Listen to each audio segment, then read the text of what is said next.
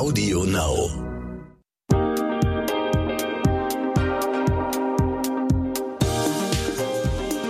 Herzlich willkommen zu dieser Folge What the Finance. Ich bin Anissa, Host des Podcasts. Heute wird nicht nur das Thema etwas ganz Besonderes, sondern auch meine Gästin ist jemand sehr Spezielles für mich, Tijen Onaran. Tijen ist Unternehmerin, Gründerin, Buchautorin, Speakerin, Markenbotschafterin und für mich ist sie auch eine Influencerin, weil viele Inhalte, die ich über Diversität, über Empowerment oder Netzwerken weiß, die habe ich alle von ihr gelernt. Und jetzt hat sie selber auch noch einen Fonds gegründet, um damit ein weiteres Problem dieser Gesellschaft Gesellschaft anzugehen. Und das muss sie uns gleich erstmal alles ganz in Ruhe erklären, denn der Fonds und die Hintergründe zu der Gründung werden das Thema dieser heutigen Podcast-Folge sein. Liebe Tijen, herzlich willkommen im Podcast. Anissa, ich freue mich sehr. Vielen Dank für diese tolle Intro und likewise sozusagen. Ich folge dir natürlich auch auf den Kanälen und finde den Podcast großartig. Also insofern für mich auch eine große Ehre, dass ich jetzt dabei sein darf. Oh, danke schön. Ich habe dir ja tausend Titel gerade im Intro gegeben. Wie würdest du dich denn jemandem vorstellen, der oder die dich vielleicht noch nicht kennt, wo du aber sagen wolltest, die oder der sollte mich unbedingt kennenlernen? Das hängt ehrlicherweise davon ab, wer mir gegenüber sitzt oder we wem ich sozusagen, mit wem ich spreche, wer meine Zielgruppe ist. Ich glaube, das kennst du auch oder diejenigen, die jetzt zuhören. Manchmal muss es ziemlich niedrigschwellig sein. Also manchmal erkläre ich das, was ich mache, was ja durchaus eine gewisse Komplexität hat, so dass ich sage, ähm, du bist doch vielleicht auch jemand, die sich für das Thema Gleichberechtigung, Geschlechtergerechtigkeit stark machen will, ja? Und dann sagt meistens das Gegenüber, ja, das ist schon eine ganz gute Sache. Dann sage ich, siehst du, und das habe ich zu meinem Job gemacht. So. Ähm, manchmal ist es aber auch so, dass ich ähm, die Karte ziehe, zu sagen, okay, ich habe zwei Bücher publiziert und da vielleicht hat die Person schon mal irgendwo etwas gelesen über das Thema Netzwerken oder auch über das Thema Vermarktung, Selbstvermarktung. Und da kann ich dann auch ganz gut andocken. Also es hängt wirklich davon ab, wer mir gegenüber steht, sitzt, zuhört, wie auch immer, weil ähm, es ist doch manchmal komplexer, als es auf den ersten Blick erscheint. Und gerade dann finde ich, ähm, wenn man selber eine Person ist, und das ist bei mir definitiv der Fall, die immer schon viel gemacht hat, also so eine Generalistin ist, dann war das schon immer eine absolute Herausforderung, sich jetzt auf eine Sache festzulegen. Aber das ist gerade das, was ich liebe, diese Unabhängigkeit dessen, was ich mache und zu wissen, egal was morgen wie passiert, eine Karte habe ich irgendwie immer noch im Spiel, ja so witzig, dass du das sagst, weil genau so geht's mir auch. Ich bin auch eher Generalistin und kann gar nicht genug Projekte parallel haben und die Auswahl und die Abwechslung und auf jeden Fall keine Routine. Dann habe ich gerade gesagt, dass du einen Fonds gründest und ehrlich gesagt stocke ich da schon bei der Wortwahl. Gründet man denn überhaupt einen Fonds oder wie sagt man das? Also das ist ja, ja jetzt wirklich nichts Alltägliches, ne? Nein, das musste ich auch lernen. Ich habe am Anfang immer gesagt, ich gründe einen Fonds, bis mich irgendjemand freundlich darauf hingewiesen hat, dass man einen Fonds nicht gründen kann, weil es ja nicht wie sich ein Startup-Unternehmen ist, sondern man legt einen Fonds auf. Ja, so. Und äh, das heißt, ich lege einen Fonds auf und du hast es gerade gesagt, ich bin sozusagen mittendrin. Ähm, äh, was bezweckt dieser Fonds? Es gibt ja viele Fonds, Risikokapitalfonds, die sich zum Teil Ziele gesetzt haben, wie tatsächlich äh, maximal Kapital zu erhöhen, zu maximieren. Dann gibt es mittlerweile viele spezifischen Fonds, ähm, die sagen, ich habe mir ein bestimmtes Thema vorgenommen. Also ich möchte nur mit meinem Fonds, mit dem Geld, das ich im Fonds habe, in nachhaltige Startups zum Beispiel investieren. Und was wir in Deutschland oder im deutschsprachigen Raum noch wenig haben, sind spezifische Fonds, die sich wirklich des Themas Diversity Inclusion annehmen, vor allem Gender Diversity, also wirklich dezidiert in weiblich geführte Startups investieren. Und das kam mir so im letzten Jahr, weil ich mit all meinen Aktivitäten rund um Global Digital Women eine große Community auch aufgebaut habe und wahnsinnig viele tolle Gründerinnen kennengelernt habe und mich immer wunderte, wenn ich mir so die Startup-Szene anschaue, die ja doch sehr stereotyp ist, wo all die Frauen sind. Und wenn du dann die Zahlen dir anguckst, wie viele Männer führen eigentlich so Risikokapitalfonds, das sind 97 Prozent der Venture Capital ähm, Firmen, also Risikokapitalfirmen, werden von Männern geführt und Männer investieren in Männer, dann wird dir irgendwann schon sehr schnell bewusst, woran es hakt, dass es weniger Gründerinnen gibt. Und um diese Lücke zu schließen und den Kapitalzugang, die Kapitalteilhabe von Frauen zu ermöglichen, braucht es diese spezifischen Fonds. Und sag mal, wie bist du da sozusagen von der Idee ins Doing gekommen? Also es ist ja erstmal, also Problemanalyse, wow, alle Gründer, die, die meisten Gründer sind männlich, die Geldgeber sind männlich und geben ihr Geld an männliche Gründer weiter. Und wann war sozusagen dieser Punkt, wo du, da, wo du dachtest, okay, das ist ein Problem, das ich tatsächlich anfangen kann zu lösen und das mache ich jetzt auch? Also es ist schon so, ähm, dass die ganze Risikokapitalszene eigentlich eine Blackbox ist. Es ist ja nicht etwas, was wir in der Schule, im Studium, in der Ausbildung lernen, außer du studierst es wirklich sehr spezifisch und willst irgendwann dezidiert auch in den Investmentbereich. Ähm, und das, wenn du dir so Karrieren in dieser Szene anschaust, ist es meistens so, dass die meisten, die dann irgendwann in der Venture Capital Szene sind, Investmentbanker, Investmentbankerinnen sind. So, ich komme ja aus einem ganz ganz anderen Background. Ich war ursprünglich in der Politik, habe mich dann irgendwann selbstständig gemacht. Das heißt, mit dem ganzen Thema Investments habe ich überhaupt nichts am Mut gehabt, bis vor eben irgendwie zwei Jahren.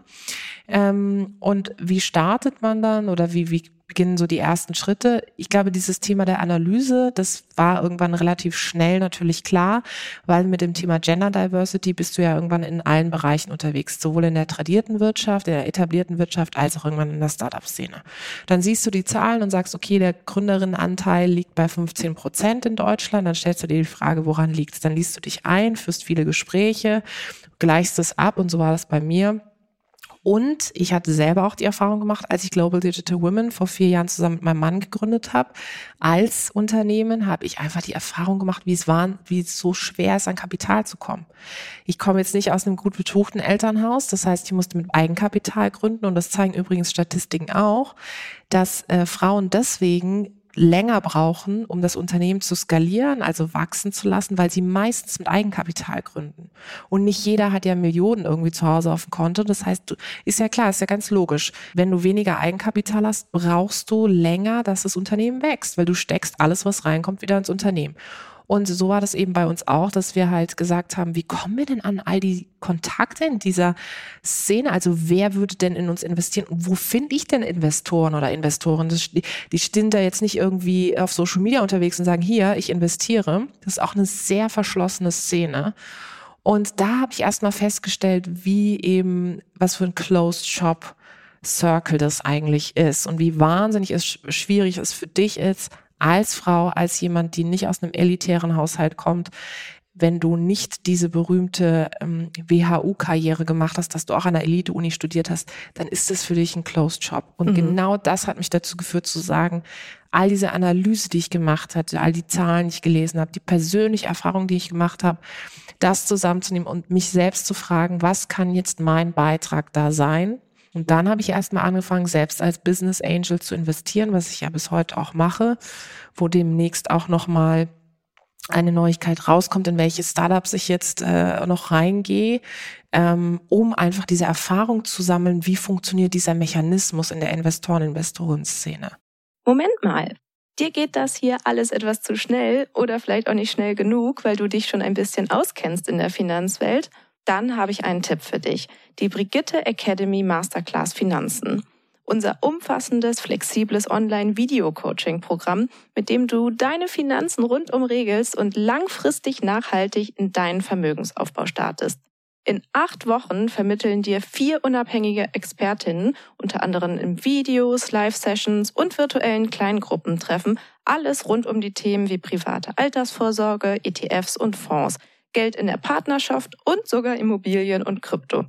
Mit der Brigitte Academy Masterclass Finanzen entwickelst du deine ganz persönliche Vermögensstrategie und setzt sie um. Denn wir von der Brigitte Academy finden, finanzielle Unabhängigkeit verändert dein Leben. Du willst wissen, wie genau? Auf brigitte.de slash masterclass minus Rabatt 100 und die 100 als Ziffer ausgeschrieben, findest du alle wichtigen Informationen zur Masterclass, Timings und Tickets. Übrigens, die ersten 50 Teilnehmerinnen erhalten einen Rabatt von 100 Euro. Und jetzt weiter mit dem Gespräch. Und ähm, der konkrete Fonds dann, machst du das jetzt alles alleine? Hast du da ähm, die ExpertInnen an Bord geholt? Und wenn ja, was sind das für Menschen? Was können die? Wie unterstützen die dich? Also ich sehe meine Rolle tatsächlich eher als Spinne im Netz. Ähm, ich äh, sehe meine Rolle nicht unbedingt in, in einer operativen Funktion, weil ich, äh, wir haben ja zu Beginn darüber gesprochen, einfach so wahnsinnig viel mache.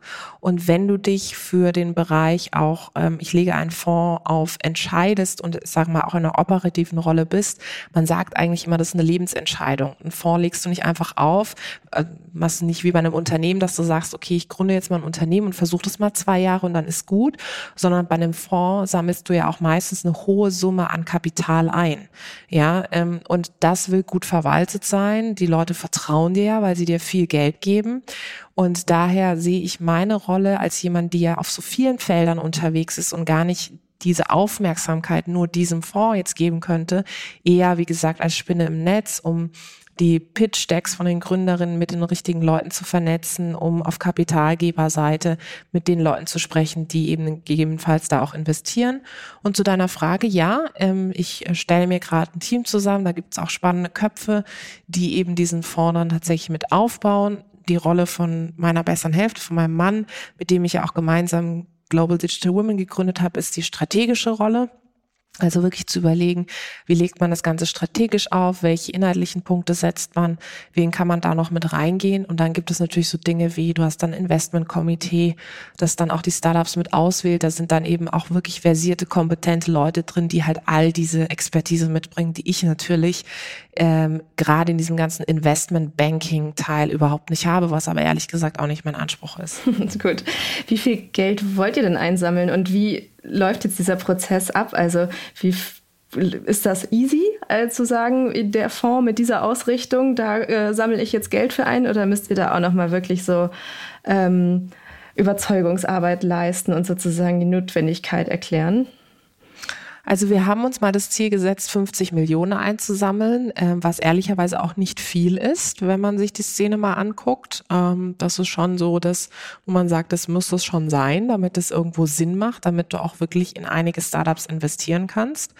Und zu deiner Frage, ist es easy? Nein, es ist auf gar keinen Fall easy. Also ich muss sagen, ich könnte ein Buch darüber schreiben, welche Erfahrungen ich in den letzten Monaten aus den Gesprächen mitgenommen habe, gemacht habe und wie tradiert die Denke noch ist, wenn es zu einem spezifischen Fonds wie zu einem solchen eben mit Diversity oder sag ich mal Gender-Fokus kommt.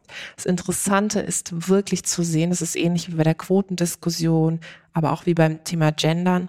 Das sind Themen, sobald es um Frauen, ums Geschlecht geht, ist es hochemotional. Nachhaltigkeit ist auch ein Thema, das auch sehr viele Emotionen hervorruft, aber ich finde immer noch nicht so stark wie Geschlecht und wie offensichtlich Frauen. Ich weiß nicht, welche Trigger wir irgendwie, äh, sage ich mal, anführen oder, oder hervorrufen bei Menschen, ähm, aber es ist wirklich so, dass ich in den Gesprächen gemerkt habe, mir wurde gesagt, in Frauen zu investieren sei ja kein Business Case. Ähm, jetzt nur das Geschlecht im, im Fokus zu haben, das würde ja irgendwie gute Ideen ausschließen. Ich meine, äh, da kann ich genauso gutes Argument bringen. Wir haben jahrelang ins Geschlecht investiert. Also Richtig, wir haben jahrelang in Männer investiert, ja, so.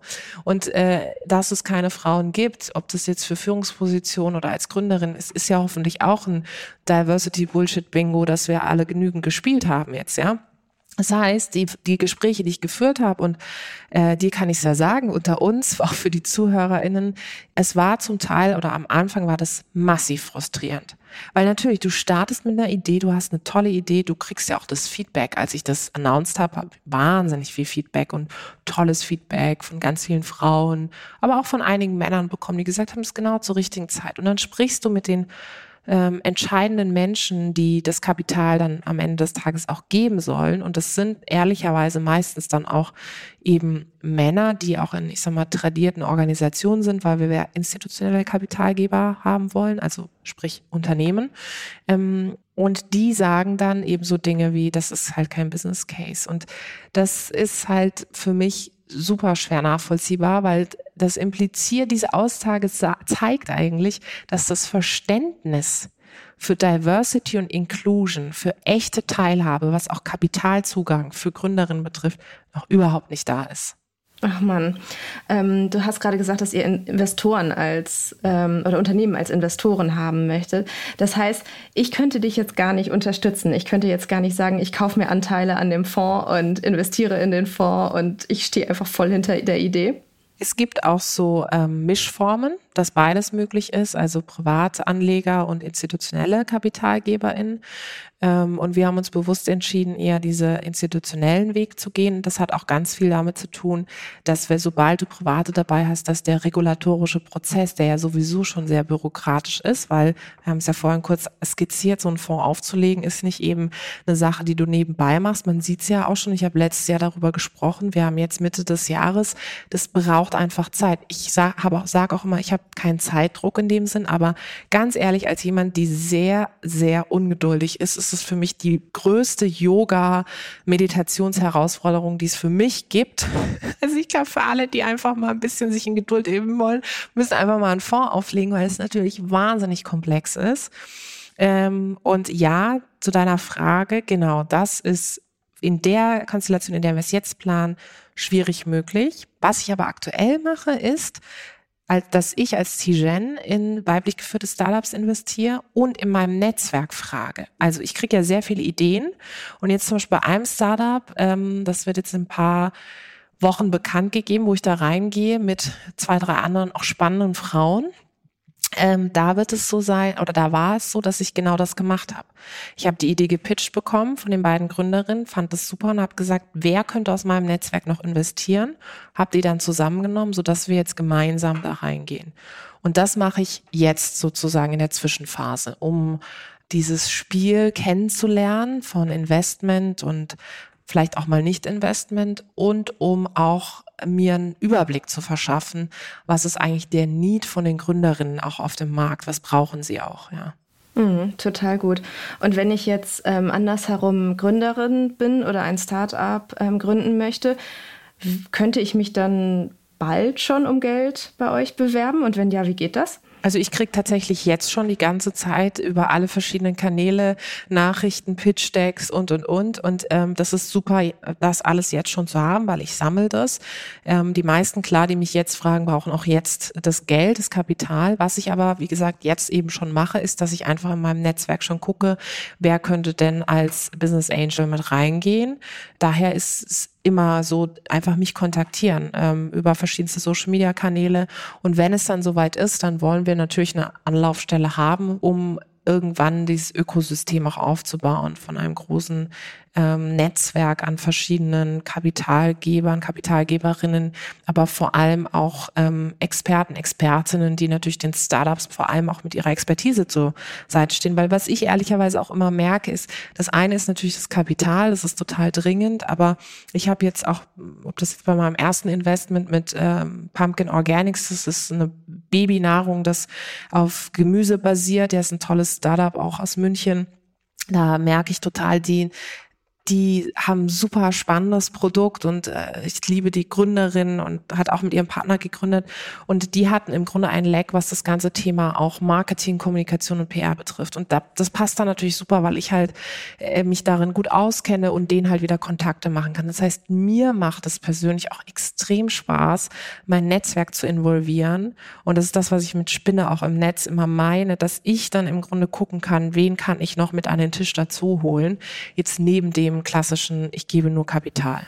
Mhm. Und wir alle, die vielleicht jetzt auch nicht Geld haben, um Business, Business Angel zu werden oder so, können ja auch einfach darauf achten, dass wir Produkte kaufen, die von frauengeführten Unternehmen hergestellt werden oder dass wir Frauen beschäftigen, wenn es darum geht, genau. ein Make-up-Artist, eine Designerin, was weiß ich, wen, Fotografin für ein Projekt zu ähm, engagieren, dass man da einfach mal sagt, okay, alle Netzwerke, selbst die in meinem Unternehmen, sind total männlich. Egal, ich gehe jetzt nochmal in die Recherche und gucke nochmal, dass ich aber auf Teufel komm raus eine Frau für den Job bekomme. Ja.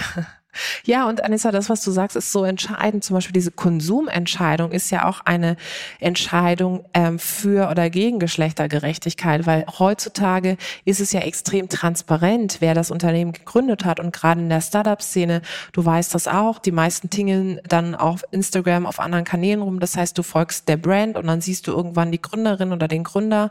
Ähm, und die haben ja meistens auch, finde ich, also die neuesten, neueren Startups auch gesellschaftspolitische Messages, ja.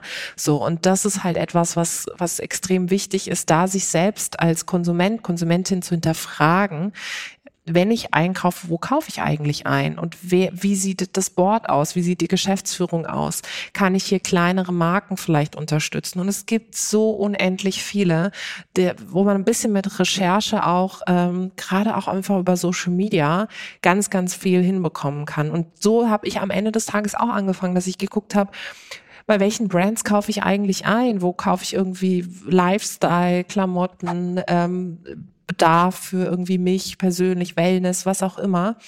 Müssen es immer die großen Marken sein oder sind es vielleicht auch die Marken von spannenden GründerInnen, ja? Ja, genau. Ich habe vor ein paar Wochen oder Monaten ist es schon her eine Podcast-Folge mit Aya Jaff aufgenommen und sie ja, erläutert super. auch genau das, zum Beispiel auch in ihren ihrem tollen Buch, wo sie einfach sagt, Sneaker sind auch eine politische, sind eine unternehmerische Entscheidung, wenn du sie dir neu kaufst. Du kannst mit so kleinen ähm, Ausgaben, mit so kleinen Entscheidungen kannst du wirklich was bewirken, weil wenn nur du diese Sneaker kaufst, okay, aber vielleicht kauft sie der Rest deines Freundeskreises dann auch und dann geht so weiter, weiter, weiter und zack, machen wir Wirtschaft sozusagen. Total, so ist das. Genau, das ist richtig, was Aya sagt. Genau. Wie bist du denn eigentlich dazu gekommen, dich generell mit dem Thema Finanzen zu beschäftigen? Kam das sozusagen über dein, deinen beruflichen Background, weil du es musstest als Unternehmerin oder als Gründerin? Oder war da schon privat erst ein Interesse da? Also für mich war immer schon das, der größte Wert, den ich immer gelebt und angestrebt habe, das Thema Unabhängigkeit. Und da spielt natürlich auch irgendwo das Thema Finanzen mit rein, weil klar, um irgendwie dein Studium zu finanzieren oder die ersten Praktika, die ich gemacht habe, musste ich einfach immer wahnsinnig viel arbeiten. So, ähm, worin ich aber nie so gut war, ist äh, gut zu haushalten. Also ich bin nicht unbedingt die Person, die extrem viel spart äh, und da irgendwie sich jeden Monat dann immer aufgeschrieben geschrieben hat, das kommt rein, das kommt raus. Und es war auch immer so, ähm, als Studentin hatte ich irgendwie fünf, vier, vier, fünf Jobs, ja. Und meine Mutter immer so, was machst du mit deinem ganzen Geld? Und ich war dann immer so, ja, ich habe noch ein paar Freunde eingeladen, Freundinnen, und dann habe ich mir da was gekauft und, und dann war am Ende wieder so null. Mein Bruder ist da zum Beispiel komplett anders. Der ist so, der hat auch immer viel gearbeitet, aber der kam immer super klar damit. Also ich war schon, das sage ich auch, ich war wirklich echt extrem auch verschwenderisch. Das hat aber auch viel damit zu tun, wenn du ähm, so sozialisiert bist, dass Geld schon immer eine starke Rolle gespielt hat im Sinne von, wenn du keins hattest. Und wenn du dann irgendwann welches hast, dann denkst du halt, ach cool, das ist cool, das habe ich mir selbst erarbeitet, ich gönn mir jetzt was und dann verlierst du es völlig aus den Augen, was eigentlich auch heißt, dich finanziell abzusichern. Das heißt, ich habe wirklich mit dem Thema auch finanzielle Absicherung und sich mal damit zu beschäftigen, wie investiere ich, wie lege ich privat an, ähm, was kommt eigentlich ins Unternehmen hinein, was geben wir wieder aus, so richtig dezidiert angefangen, als ich mich selbstständig gemacht habe. Vorher habe ich natürlich schon auch angefangen zu sparen oder so, aber ich habe jetzt nicht angelegt. Und es war auch so, dass, dass ich mich nicht so intensiv damit auseinandergesetzt habe. Und aus heutiger Perspektive, natürlich hätte ich viel früher damit anfangen können. Das hörst du so oft wahrscheinlich auch aber lieber spät als gar nicht. Und ähm, das Wichtigste ist auch, dass es bei mir Klick machen musste, dass ich das verstehe, dass es für meine Unabhängigkeit wichtig ist, dass es auch das Wissen habe. Wissen ist für die Unabhängigkeit so wichtig. Dann kann ich selber einschätzen, lege ich dort an, lege ich da an, wie gehe ich meinen Weg und fühle mich auch sicherer. Genau, das ist ja auch einfach dieses Thema, dass die eigenen Finanzen unter Kontrolle haben und die eigene Altersvorsorge ähm, geklärt zu haben, so viel Freiheit mit sich bringen, weil nur dann Total. kannst du einen Job verlassen, eine Person, einen Menschen verlassen, wenn du einfach weißt, dass du safe bist, dass du dich und dein Leben selbst bestimmen kannst. Also voll richtig, was du sagst. Ähm, investierst du denn nur in Unternehmen jetzt für deine Altersvorsorge oder Vermögensaufbau oder hast du auch noch andere Assetklassen, die du spannend findest? Also sowas wie ETFs mache ich natürlich auch. Ähm, und es ist auch interessant, wenn du dich anfängst, mit dem Thema auch nachhaltiges Investment auseinanderzusetzen. Und ich fasse unter Nachhaltigkeit jetzt wirklich auch mal das Thema in frauengeführte Startups zu investieren. Dann guckst du dir natürlich schon auch an, in welche Unternehmen investierst du sonst, wenn du so ein Portfolio hast. Und da passiert ja gerade ganz viel, auch auf dem Markt. Das finde ich super spannend.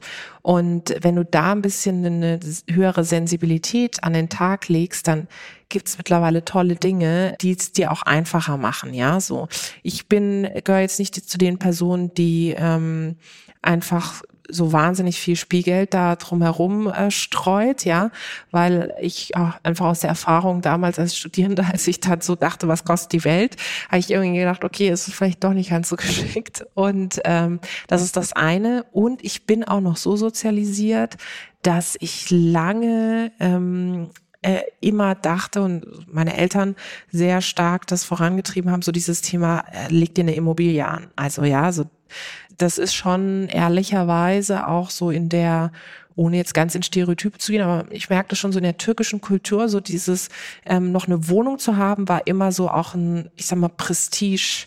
Projekt. Ne? Das war immer so, man hat's geschafft in dem Land, in dem man angekommen ist. Und das war schon lange für mich auch etwas, wo ich gesagt habe, ah, irgendwann in eine Immobilie zu investieren. Aber ich musste jetzt sagen, jetzt finde ich so das Thema lieber so in Startups zu investieren, finde ich eigentlich fast spannender für mich als jetzt eine Immobilie, weil bei einer Immobilie hängt so viel auch Aufmerksamkeit dahinter, die ich jetzt dem Ganzen gar nicht geben könnte. Da müsste ich wieder jemanden haben, der sich irgendwie drum kümmert oder die. Und daher ist meine Investmentstrategie eher eine, von der ich weiß, dass ich es selber ganz gut in der Hand habe und selber ganz gut überblicken kann. Ja, voll gut, wie du aufzeigst, dass einfach jede Finanzplanung individuell ist und man sich mit dem auseinandersetzen sollte, wo man auch eh einen Zugang zu hat. Ne? Warum sollst du dich mit Immobilien rumquälen, wenn du doch eigentlich wahnsinnig Ahnung von Startup hast? Total, ja. Also für mich hängt Female Empowerment und Finanzen ja generell total eng zusammen. Aber welchen Rat würdest du denn jetzt Frauen vielleicht noch geben, so im Umgang mit ihren Finanzen oder mit ihrem Einkommen? Gibt es da irgendwelche Tipps, die du noch hast, sozusagen auch aus deiner entbehrungsreicheren Zeit während des Studiums vielleicht? Also äh, ich glaube, das Wichtigste ist erstmal natürlich generell keine Angst vor diesem hochkomplexen oder das für einen am Anfang sehr komplex erscheinenden Thema ist zu haben, sondern sich immer zu sagen, auch andere haben sich eingearbeitet. Also ich habe mir irgendwann visualisiert, dass all die Expertinnen da draußen in der Finanzindustrie ja auch als Babys auf die Welt gekommen sind und nicht direkt einen Taschenrechner in der Hand hatten, sondern sie haben sich das auch irgendwann erarbeitet. Ja, und dann gibt's die Talentierteren und die weniger Talentierten. So, und das ist sozusagen sozusagen der Punkt, das immer vor Augen zu halten, dass du dir alles aneignen und anlesen auch kannst. Das heißt noch lange nicht, dass du völlige Expertin bist, aber es gibt mittlerweile einen Informationsfluss und verschiedene Plattformen, die dir den Zugang einfacher machen. Das ist so der Punkt eins. Und der Punkt zwei, den ich mir immer vor Augen führe, ist, ähm, was ist, was kann sozusagen, was ist das Schlimmste, was passieren kann, ja, im auch Bereich Finanzen. Also was ist das Worst-Case-Szenario? Und was ist das, was ich an Minimum brauche, um durch mein Leben zu kommen, was ich monatlich an, an Budget brauche? Was ist das, wie ich mein, meine Wohnung finanzieren kann, wie ich mein Leben irgendwie finanzieren kann. Und wenn man sich das, finde ich, mal runterrechnet, und man, ich finde, du kennst du wahrscheinlich auch, oder vielleicht diejenigen, die zuhören, man kann schon viele Abstriche machen, ja, dann ist es doch vielleicht eine Summe, wo man sagt, okay, notfalls komme ich damit zurecht. Und dann ist es nicht mehr diese, äh, dieser riesengroße Berg, dieser Elefant, sondern es ist machbar. Und damit hast du das Heft des Handelns schon in der Hand. Also damit hast du diese Unabhängigkeit zu sagen, wenn alle Stricke reißen, ich bin eben nicht abhängig von meinem Partner, von meiner Partnerin oder ich bin nicht abhängig von dem Job, in dem ich gerade bin, sondern im Zweifel kann ich halt auch mal ein halbes Jahr so überbrücken oder ein Dreivierteljahr, dass ich durchkomme. Und das war immer mein größtes Ziel, genau diese mentale Stärke zu entwickeln, weil es ist genau das, was du gesagt hast. Diese Unsicherheit entsteht durch die Abhängigkeit. Abhängigkeit ist der größte Treiber für Unsicherheit. Und je unabhängiger ich bin, desto selbstbewusster und desto ähm, selbstwirksamer auch bin ich am Ende des Tages. Mhm. Also für mich ist dieses ähm, Finanzthema im Rahmen von Female Empowerment total wichtig, wie du merkst vielleicht. ähm, und du arbeitest ja auch.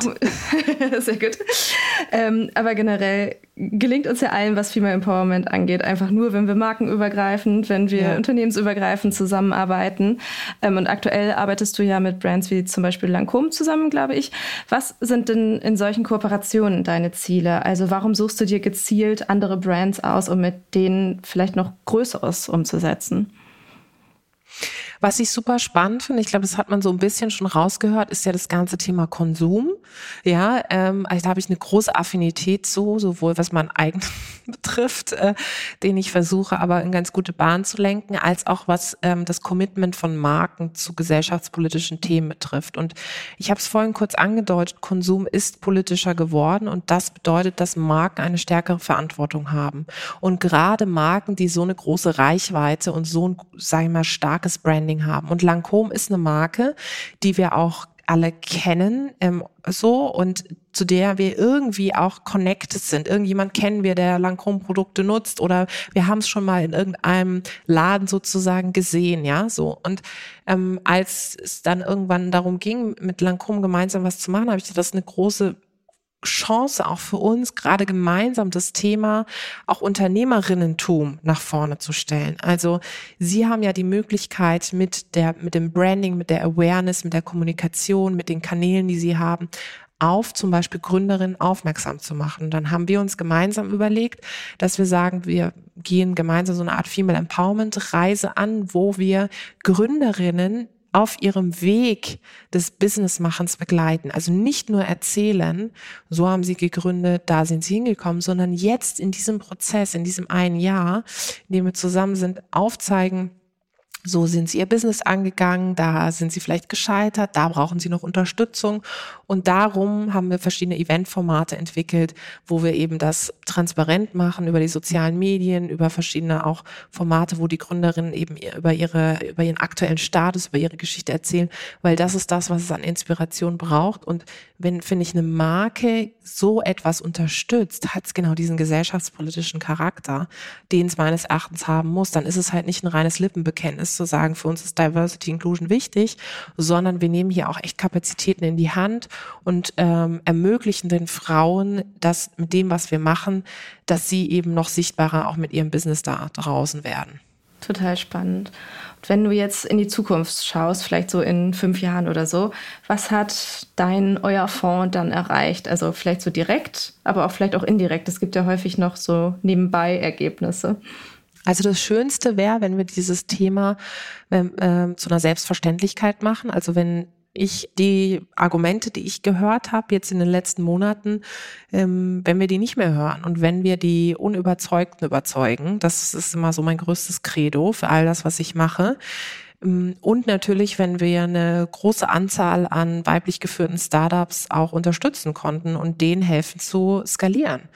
Ähm, und für mich ist das darf man auch nicht vergessen, ja. Für mich ist das ein Business Case. Für mich ist das jetzt nicht eine Charity-Geschichte, wo ich sage, okay, wir, wir also spenden da mal, weil wir halt glauben, dass es irgendwie wichtig ist, sondern ich investiere in Frauen, weil ich an die Wirtschaftskraft von ihnen als Personen, aber auch von ihnen als Unternehmerinnen mit ihrem Business glaube.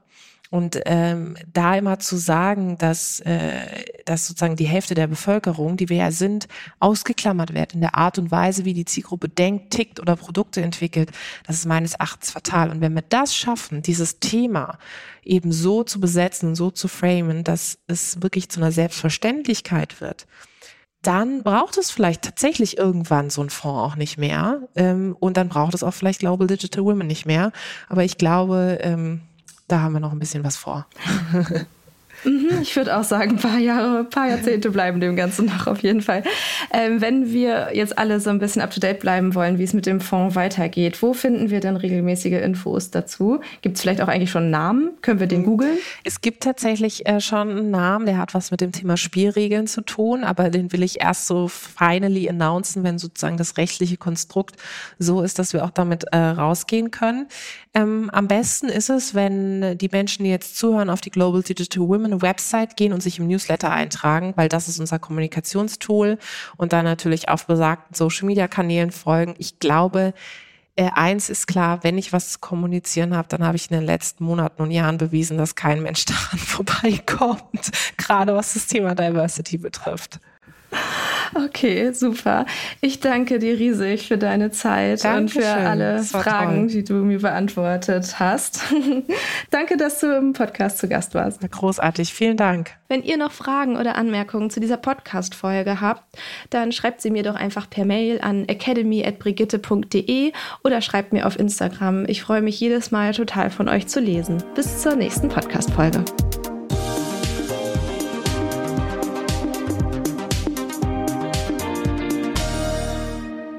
Zum Schluss möchte ich noch einen Podcast empfehlen und dafür lasse ich am besten den Podcaster selbst zu Wort kommen.